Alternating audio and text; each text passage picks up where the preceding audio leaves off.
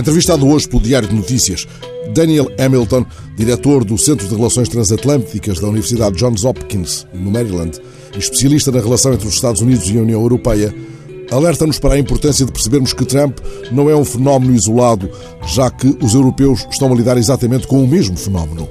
Hamilton observa que norte-americanos e europeus poderão até encontrar pontos de sintonia na luta contra o terrorismo. O problema, observa o investigador norte-americano, começa quando Trump diz que é preciso lidar com os russos. Isso é um problema por causa da invasão russa da Ucrânia e da anexação da Crimeia. Contudo, acredita o especialista norte-americano, não é a NATO que está em apuros, mas sim a União Europeia.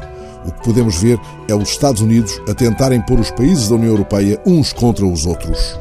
O efeito desagregador de uma política que desconsidera princípios assinados em tratados e que privilegia claramente entendimentos bilaterais, caso a caso, como ficou patente no encontro com a chefe do governo britânico, coloca a Europa numa situação potencialmente frágil e deve fazer soar os tambores no velho continente.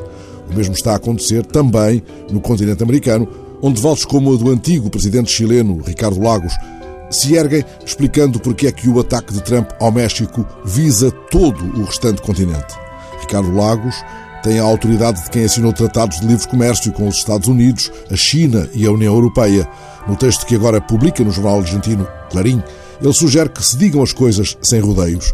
É urgente, sustenta o antigo presidente chileno, que a América Latina rearticule as suas redes de interação diplomática e política, que fale a uma só voz quando alguém procura incendiar a pradaria.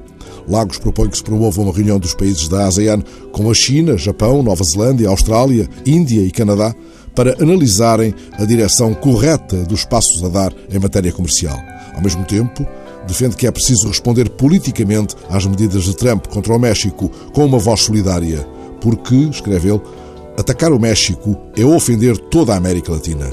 Há no texto de Ricardo Lagos uma pergunta que remete para o efeito de bola de neve do que considera as medidas irracionais tomadas até agora neste domínio pela nova administração norte-americana. Em que medida as quase mil empresas japonesas que exportam para os Estados Unidos a partir do território mexicano serão afetadas pelas medidas adotadas contra o México. Lagos admite que a pergunta seja colocada a Trump, pelo primeiro-ministro japonês, já no encontro dos próximos dias.